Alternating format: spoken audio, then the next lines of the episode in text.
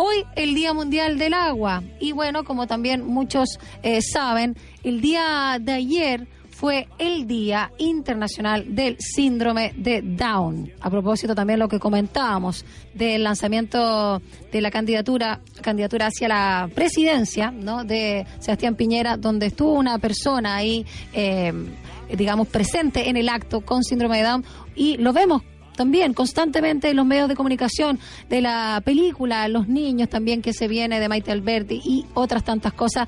Queremos hablar hoy de qué pasa con la inclusión, realmente si es eh, fuera del discurso, más allá del discurso de las personas con síndrome de Down en nuestro país, en el ámbito educacional, en el ámbito laboral, social y con los derechos civiles, por supuesto, que le corresponde a todas las personas. Vamos a hablar con Mauricio López quien es académico del Departamento de Psicología de la Facultad de Ciencias Sociales de la Universidad de Chile respecto a este tema. Muy buenos días, Mauricio, ¿cómo estás? Eh, buenos días, muy bien.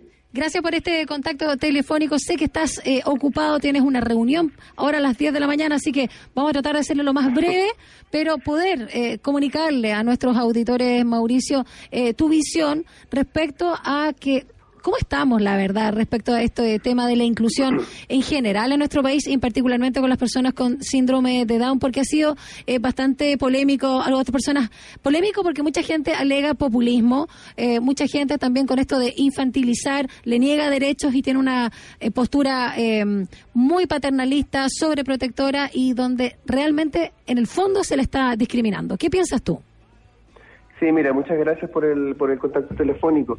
Mira, la verdad que, eh, bueno, como en muchos otros temas educativos y en nuestro país, eh, hay, hay un contexto, yo creo, de, un cambio de conciencia y de toma de conciencia de la ciudadanía en general eh, respecto a la importancia de la inclusión y, respecto al, derecho que, que tienen, lo, en este caso, los niños con síndrome de Down de educarse y de estar y de trabajar, digamos, en contextos inclusivos. De hecho, la Convención sobre los Derechos de las Personas con Discapacidad establece como un derecho el derecho a una educación inclusiva, así también como el, el derecho al trabajo y a otro, digamos, al, a otros derechos sociales. Entonces, ese contexto que son el, esta declaración, esta convención que te menciono, está ratificada por el por nuestro país.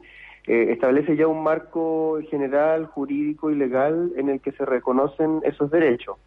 Eh, y al mismo tiempo yo creo que hay una, una mayor sensibilización de la ciudadanía en el sentido de eh, entender y comprender que las personas con síndrome de Down tienen capacidades y pueden desarrollar capacidades en la medida que precisamente se educan y se desarrollan en contextos más inclusivos, eh, en conjunto con otra, con otras personas, con otros niños en el caso, en el caso de los niños, digamos, y no en ambientes segregados. Y eso es muy importante porque lo que ha mostrado la investigación en las ciencias de la educación, en psicología, es que el mejor contexto para el desarrollo de las personas son los contextos donde hay diversidad, donde hay distintos, distintas capacidades, distintas realidades, y los niños en la medida que crecen en, en esos contextos eh, pueden eh, aprender y desarrollar muchas más capacidades que los contextos segregado. En ese sentido, la inclusión es un, es un desafío que eh, es muy importante para nuestro país, pero yo creo que hay un contexto, como te digo, donde hay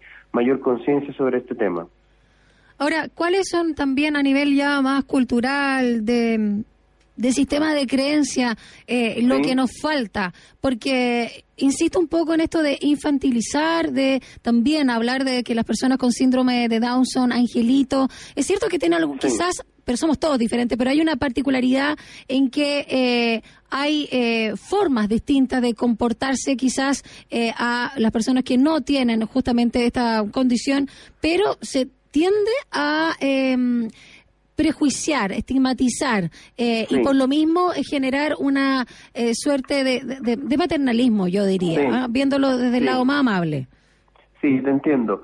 Yo creo que eso es efectivamente así pero precisamente eso se debe, creo, al desconocimiento, a la invisibilización y a la segregación que han sufrido las personas con síndrome de Down durante eh, mucho mucho tiempo. Entonces, la medida que, que esto es más visible, que se hace más visible, que están más presentes, que podemos, que tanto los niños, jóvenes, adultos podemos interactuar en, en ambientes más normalizados con personas con síndrome de Down, yo creo que se puede avanzar hacia un poco dejar de lado esto que tú lo que tú mencionas de la, la infantilización y la, el paternalismo, ¿no? Yo creo que eso, eh, en la medida que están más presentes en nuestro contexto, podemos avanzar hacia a entenderlo y relacionarnos con ellos como personas igual que el resto. Bueno, nos queda mucho por avanzar, pero siento que por lo menos está siendo más visible. Yo, de hecho, tengo un, primo en segundo grado eh, con eh, trisomía 21 o síndrome de Down y me acuerdo que en esa época, eh, claro, era una fiesta compartir con él al interior del hogar, pero la verdad que estaba escondido en la casa. Y eso es algo que ahora no sucede. Antes era un tema eh, tabú. Eh, tener a alguien en la familia con síndrome de Down. Esto ahora no pasa y, por suerte eh, no solo salen de sus hogares, sino están integrados cada vez más, como corresponde, a diferentes espacios de la vida eh, pública y social. Exactamente. Así que hemos ido avanzando. Bueno, no quiero eh, quitarte más tiempo. Me gustaría luego invitarte al programa aquí de Estación Santiago porque me, encantan estos temas y poder profundizarlo más en detalle, Mauricio López. Así que encantado. dejo hecha la invitación y vamos a estar en contacto. Bueno, muchísimas gracias. Gracias a ti.